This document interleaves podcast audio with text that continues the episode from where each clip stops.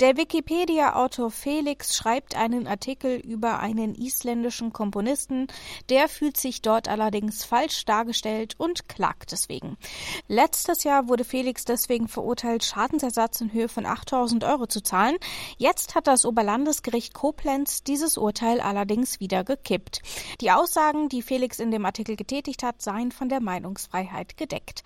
Achim Dörfer war in dem Fall der Verteidiger von Felix und mit ihm sprechen wir heute über den Fall und warum er so wichtig ist. Mein Name ist Rabea Schlotz. Hi.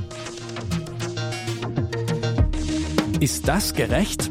Der Podcast über aktuelle Urteile und Grundsatzfragen der Rechtsprechung mit Achim Dörfer. Und natürlich ist auch wieder Rechtsanwalt Achim Dörfer mit dabei. Ich sage Hallo Achim und Grüße nach Göttingen. Hallo Rabea und Grüße nach Leipzig. Joachim, es ist jetzt äh, zwei Wochen, glaube ich, ausgefallen, aber jetzt sind wir wieder zurück. Yay! Ähm, wir hatten einfach Terminfindungsschwierigkeiten. Mhm. Und von daher, es äh, lag nicht daran, dass wir keine Lust hatten, sondern einfach, dass wir keinen gemeinsamen Termin finden konnten. Aber jetzt haben wir einen gefunden. Und jetzt wollen wir auch über einen der Gründe sprechen, warum wir keinen Termin finden konnten.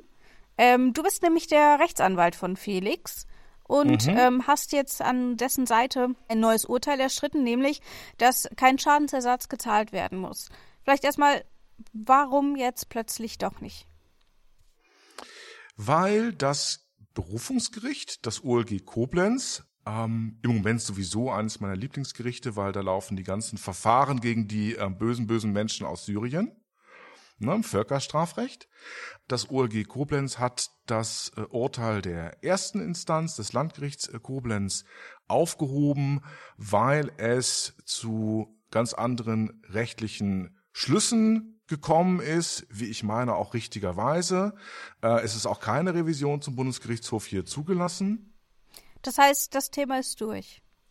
Das Thema ist im Prinzip durch, weil es dann noch so eine 20.000 Euro Schwelle gibt. Also wenn ich da jetzt nicht irgendwas übersehen habe, ist das Thema dann auch tatsächlich durch, weil das OEG Koblenz sagt, also was wir hier gemacht haben, das entspricht auch dem, was der BGH sonst so macht. Und ähm, deswegen müssen wir hier auch nicht wegen besonderer Bedeutung oder wegen Abweichung von BGH-Rechtsprechung die Revision zulassen. Ich hoffe es zwar nicht, aber es wäre ja doch irgendwie ganz interessant, wenn wir jetzt im Laufe unserer Podcast-Aufzeichnung feststellen, dass du doch was übersehen hast und es geht jetzt doch noch weiter. ja, für die reine Spannung wäre das schon sehr schön. Rabea deckt auf. Rabea deckt auf, aber ähm, man kann sich ja auch vorstellen, dass das für so einen Wikipedia-Autor oder Mitautor muss man ja immer sagen, es gibt ja keinen einzigen Wikipedia-Artikel, der jetzt hier von jemandem alleine mhm. geschrieben wäre. Das ist ja typischerweise Schwarmintelligenz.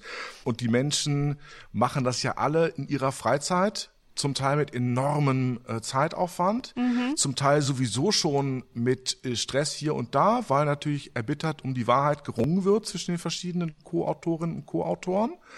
Und ähm, dann ist es natürlich besonders ärgerlich, wenn ich dann zu 8000 Euro Schmerzensgeld in der ersten Instanz verurteilt werde für eine völlig ehrenamtliche Arbeit. Also man möchte eigentlich niemandem wünschen, solche Prozesse führen zu müssen.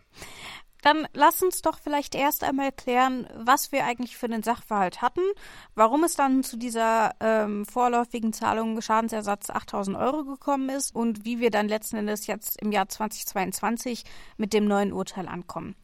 Also Felix, das ist dein Mandant, der schreibt für die Wikipedia und es ist eben so, da schreiben immer alle mal mit und am Ende einigt man sich aus diversen unterschiedlichen Auffassungen auf so einen Mittelweg und so entsteht dann im Laufe der Zeit so ein Wikipedia-Artikel. Mhm. Und ähm, Felix hatte einen Artikel geschrieben über einen isländischen Komponisten. Elias Davidsson. Genau, und über den hat Felix eben einen Artikel geschrieben und dort stand unter anderem drin, dass er, ähm, warte, ich guck's nochmal nach. Der Hauptvertreter, äh, der isländische Hauptvertreter des Antizionismus sei, zum Beispiel. Genau. Oder es stand drin, dass er in den letzten Jahren hauptsächlich Übungsstücke für Kinder komponiert hat. Ähm, und es äh, wurde auch sehr kritisch berichtet, ähm, meine ich, dass Herr mh, hm, Davidson nicht so ganz einverstanden ist mit dem, was die meisten Menschen zum 9. September denken oder was sie zum, Zum Breitscheidplatz 11. zum September. 11. September 9/11 genau zu Genau. 9/11 denken oder zum äh, Lastwagenanschlag auf dem Breitscheidplatz. Da hatte er also jede Menge Zweifel und auch das spiegelte sich äh, dann wieder. Genau, da stand zum Beispiel auch drin, dass er zu 9-11 der Meinung sei, dass mit Hilfe angeheuerter islamistischer Stümperer das Ganze inszeniert worden sei. Und das war eben ein Zitat. Das ist so der Sachverhalt. Und Felix hat das alles in diesen Wikipedia-Artikel geschrieben. Naja, er hat zumindest Teile davon geschrieben und ähm, er hatte nun das Pech, müssen wir sozusagen äh, unserer Diskussion etwas später dann gleich schon mal so ein bisschen vorgreifen. Er hatte das Pech, dass er der einzige dieser kooperierenden Autoren war, dessen Klarname irgendwann bekannt wurde. Weil wir vorher immer in der Situation waren, wer sich an solchen Artikeln störte, der konnte dann allenfalls Wikipedia verklagen, äh, was ganz schwierig ist weil es die in Deutschland eigentlich gar nicht so richtig gibt und weil die ja als solche gar nicht dafür verantwortlich sind und so weiter und so weiter. Deswegen war immer so ein bisschen die Suche nach dem Stein des Weisen oder nach dem Stein des Trolls in dem Falle äh, herauszufinden, ähm, ob, ob man sozusagen irgendwen da mal identifizieren kann, um ihn dann verklagen zu können. Und eben von den mehreren Autoren und Autorinnen war Felix dann derjenige, dessen Klarname dann irgendwann herausgefunden wurde. Aber wie findet man denn diese Leute, wenn das anonym ist? Also Stichwort Klarnamenpflicht zum Beispiel, wo ja auch immer wieder diskutiert wird. Hier gab es die offensichtlich noch nicht, natürlich noch nicht. Wie kommt man denn dann überhaupt an solche Namen? Ähm, da haben tatsächlich zwei Leute sich das auf die Fahnen geschrieben, das rauszufinden. Auch eher so aus dem Umkreis. Hm, jetzt muss ich mal aufpassen, was ich sage. Sonst können wir in einer der nächsten Folgen dann über meinen Prozess berichten. Sagen wir Leute, die, die denen dann vorgeworfen wird, recht zu sein und denen manche vorwerfen, Verschwörungstheoretiker zu sein. Ich, Okay. äh, ich selber weiß das nicht, ob das so ist oder nicht. Aber man hört, man hört das halt manchmal. So, und die haben dann sehr, sehr viel Zeit investiert, äh, halt über ähm, ja, Google suchen und, und sich von hier nach da weiterhangeln und so äh, kleine Anhaltspunkte nehmen, wie man das halt so macht. Man kann ja über Google sehr, sehr viel rausfinden. Das Internet vergisst bekanntlich nichts. Also auf jeden Fall ist es denen dann eben gelungen, ähm, diesen Klarnamen herauszufinden. Ist das nicht auch schon irgendwie in irgendeiner Form strafbar, einfach anderer Leute Namen so? Also ich wüsste jetzt nicht unter welchem Straftatbestand, aber äh, wenn man explizit nicht unter einem Klarnamen schreibt, dann wird das ja auch, äh, äh, gibt ja auch gute Gründe dafür zum Beispiel. Mhm, aber du ahnst das schon sehr richtig. Das orientiert sich so ein bisschen an Paragraphen 22 und 23 des Kunst- und Urhebergesetzes, Recht im eigenen Bild, dessen Verletzung ja auch durchaus in Teilen strafbewehrt ist, mit E bitte. Also es ist auch, äh, Dinge im Urheberrecht sind ja auch strafbewehrt. Und ähm, so ähnlich ist es auch mit dem Schutz des eigenen Namens. Es gibt also keine Pflicht, irgendwo unter Klarnamen aufzutreten, sondern ich kann das immer verschleiert tun. Es gibt auch nur das Recht, diesen Klarnamen aufzudecken unter ganz engen äh, Voraussetzungen. Wir kennen das so aus der Presseberichterstattung, wo dann bei Leuten, die wegen, selbst wegen Mordes meinetwegen vor Gericht stehen, äh, trotzdem der Name noch abgekürzt oder geändert wird. Also zulässig ist das im Prinzip äh, nur bei Personen der Zeitgeschichte, die also ganz, ganz bekannt sind. Und wenn Olaf Scholz sich entschlösse, unter mh, Avatar Olaf X. als Bundeskanzler aufzutreten, dürfte man das also aufdecken, ja, äh, wenn er dann so Magic Mr. Smart oder so heißen wollte, dürfte man das trotzdem aufdecken. Ähm, und wenn es ein berechtigtes Interesse gibt, weil hier irgendwas ganz besonders Berichtenswertes der Fall ist. Das sind dann eben die Fälle bei den verurteilten Straftätern, deren äh, oder schweren Straftätern, deren Klarname darf dann auch aufgedeckt werden. Zum Beispiel bei Nils Högel war das ja der Fall, also dem Pfleger, ähm, der ja wegen diverser Tötungsdelikte ähm, vor Gericht stand und auch verurteilt wurde. Häufig ist ja dann auch quasi, wenn eine rechtskräftige Verurteilung dasteht, wird in der Regel erst auf den vollen Namen zurückgegriffen, aber nicht bei einer Beda- Verdachtsberichterstattung zum Beispiel. Ähm, außer man ist die Bildzeitung, dann macht man das auch schon vorher. Genau, und äh, dann kommen natürlich die anderen und sagen, da ist es schon aufgedeckt worden. Und hier ist es eben überhaupt nicht so klar, ob man das darf. Und deswegen ähm, hält sich bislang, soweit ich das sehe, die Presse da auch nach wie vor sehr sauber daran. Ähm, über Felix nicht mit Klarnamen zu berichten. Ja, man muss ja auch sagen, dass erstmal so ein Schadensersatzfall jetzt wirklich keine zeitgeschichtliche Relevanz in dem Sinne hat, ähm, auch wenn es natürlich äh, für die Wikipedianer nochmal ganz besonders wichtig ist. Ich frage mich jetzt aber, wir haben ja schon mal so ein bisschen darüber gesprochen, wie wenig Gerichtsurteile veröffentlicht werden. Mhm. Ähm, wie ist das denn jetzt in diesem Fall? Weil in dem Gerichtsurteil steht ja in der Regel auch der Name drin und wenn das öffentlich einsehbar ist und so weiter und so weiter. Wie sieht es denn damit aus? Wir kommen jetzt zwar so ein bisschen von der ursprünglichen, vom ursprünglichen Fall ab, ähm, aber das macht nichts, weil wir kehren da auch gleich wieder hin zurück. Mhm. Ähm, ganz praktisch, das wird natürlich geschwärzt. Ne? Okay. Also wenn ich äh, auch als Anwalt meinetwegen ähm, ein Urteil erbitte, weil da irgendwas drinsteht, was ich für meinen Fall gebrauchen kann, dann wird das geschwärzt. Und wenn ich als Journalist auch so ein Urteil anfordere, wird es auch geschwärzt. Mhm. Und äh, auch auf den Websites der Obergerichte, die Dinge veröffentlichen, da sind dann halt Pünktchen. Also das wird ganz praktisch gelöst. Der Name ist da draußen. Mhm, okay, dann lass uns doch wieder zum Fall zurückkehren, nachdem wir uns jetzt ein bisschen mit dem Namensrecht äh, beschäftigt haben. Ähm, nämlich, äh, das waren ja Zitate, wenn ich das richtig verstehe, die dort auch ähm, in diesem Wikipedia-Artikel äh, drin vorkamen. Also, dass belegbar war, dass diese Person das gesagt hat Verstehe ich das richtig? Und sie hat sich dann trotzdem dagegen gewehrt oder wie muss man sich das Ganze vorstellen? Ja, es waren so etwas unterschiedliche Dinge. Insoweit hat das OLG da auch ähm, Punkt für Punkt, äh, ich glaube, ging am Ende noch so um acht äh, Punkte, die da im Streit standen, Punkt für Punkt das durchgegangen. Ähm, also fangen wir mal mit dem an, wo das OLG gesagt hat, gut, das muss vielleicht geändert werden, weil es falsch ist. Äh, bei zwei Punkten gab es den Vorwurf, das sei eine falsche Tatsachenbehauptung. Mhm der vielleicht sogar richtig ist. Ähm, nämlich, nehmen wir mal ein Beispiel raus. Herr Davidson hatte eine Oper mal komponiert, die Cheetahs Impotent hieß, also Geparden Impotent. Und ähm, Felix hatte dann einem äh, anerkannten Lexikon der nordischen Musik entnommen, dass die impotenten Geparden nie aufgeführt wurden mhm. und hat das dann auch unter Quellenangabe bei Wikipedia so reingesetzt. Mhm. Jetzt kam aber Herr Davidson und hat gesagt, doch, äh, das ist 1975 in Kiel, ist das einmal aufgeführt worden und hat da auch tatsächlich eine Besprechung vorgelegt und die muss wohl auch ganz gut gewesen sein, die Oper sogar, mhm. obwohl da laut dem damals anwesenden Journalisten nur so eine Handvoll Leute da waren. Ja, don't judge a book by its cover. Ja, Oder genau. Titel. Und ähm, also na, völlig äh, unzutreffende Vorurteile, die man hier gegenüber impotenten Geparden hat. Sollte uns alle was angehen. Ja. Ähm, so, das war also falsch. Ähm, und dann war da die Frage, ist es persönlichkeitsverletzend, wenn so ein Fehler passiert? Mm, und von da kann man schon ganz interessant einsteigen. Natürlich erstmal in die Recherchepflichten, die so ein Wikipedia-Autor oder Autorin mhm. hat. Ähm, die sind nämlich schon da. Also soweit ist die Meinungsfreiheit gegenüber einem völligen Privatmann so ein bisschen eingegrenzt. Man kann da jetzt nicht alles reinschreiben, sondern eine gewisse Sorgfalt wird vorausgesetzt aber keine professionell journalistische Sorgfalt, mhm. aber so ein bisschen in die Richtung. Insofern ein ganz wichtiges Urteil, ähm, weil es halt so ein bisschen für Klarheit sorgt. Wie sorgfältig muss ich denn eigentlich an so einem Wikipedia-Artikel ähm, unter dem staatlichen Recht, eben nicht nur unter den Wikipedia-eigenen Bestimmungen, äh, wie sorgfältig muss ich da arbeiten.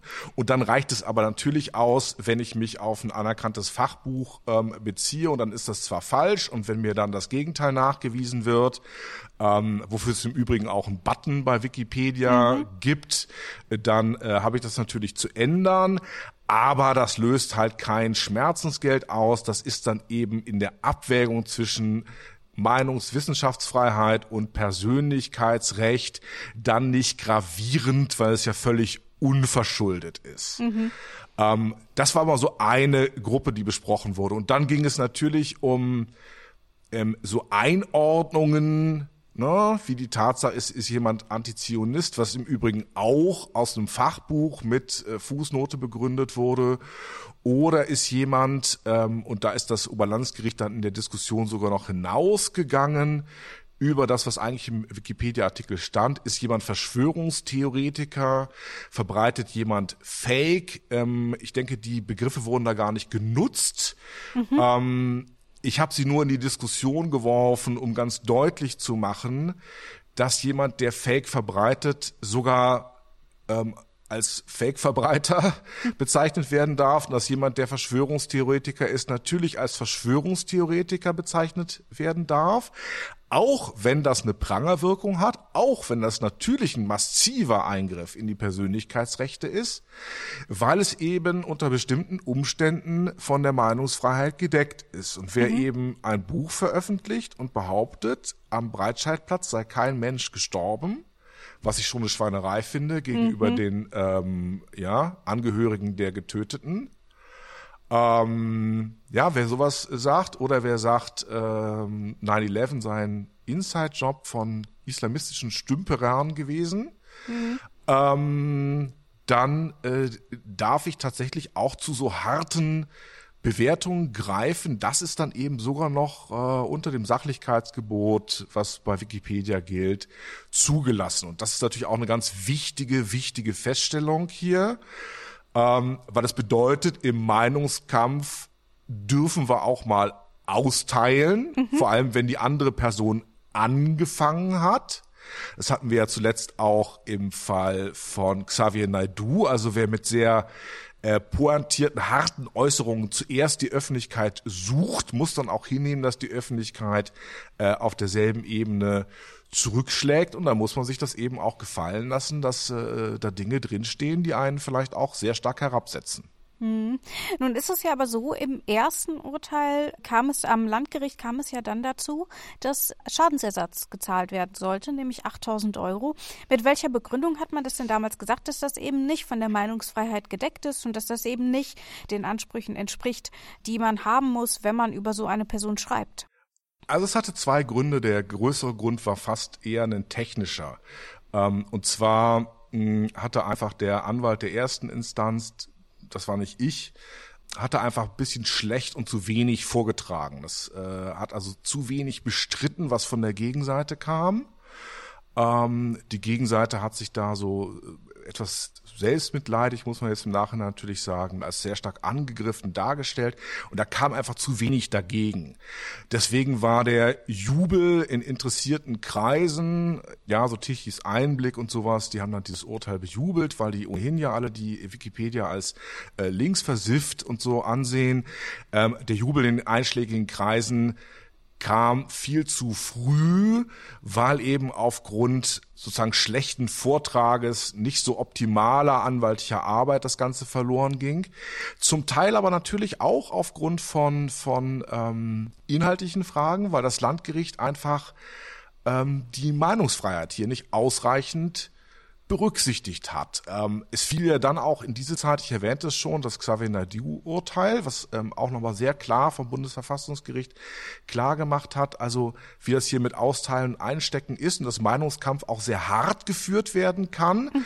Und das Landgericht ging eben noch davon aus, ähm, die Härte ist sozusagen nicht angemessen, ähm, da Dinge reinzuschreiben, die ja, die Person, über die berichtet wird, da negativ dastehen lassen. Da ist sozusagen die, die Rechtfertigungslast erstmal ähm, vollständig auf der Seite dessen, der das tut. Und dem kam man hier nicht nach. Und dann haben sie gesagt, na gut, dann machen wir mal so als Präzedenzurteil, äh, werfen wir mal hier 8000 Euro aus ähm, was wirklich enorm ist. Das ist eine Menge im Bereich von Persönlichkeitsverletzungen. Hm. Da vielleicht noch mal ganz kurz zur Einordnung. Ähm, das äh, Xavier Naidoo-Urteil, das du jetzt schon angesprochen hast, mhm. das bezog sich darauf, dass entschieden wurde, dass man Xavier Naidoo durchaus als Antisemiten bezeichnen darf. Ähm, also ein bisschen ähnlich gelagert. Aber wie ist es denn tatsächlich hier konkret gewesen?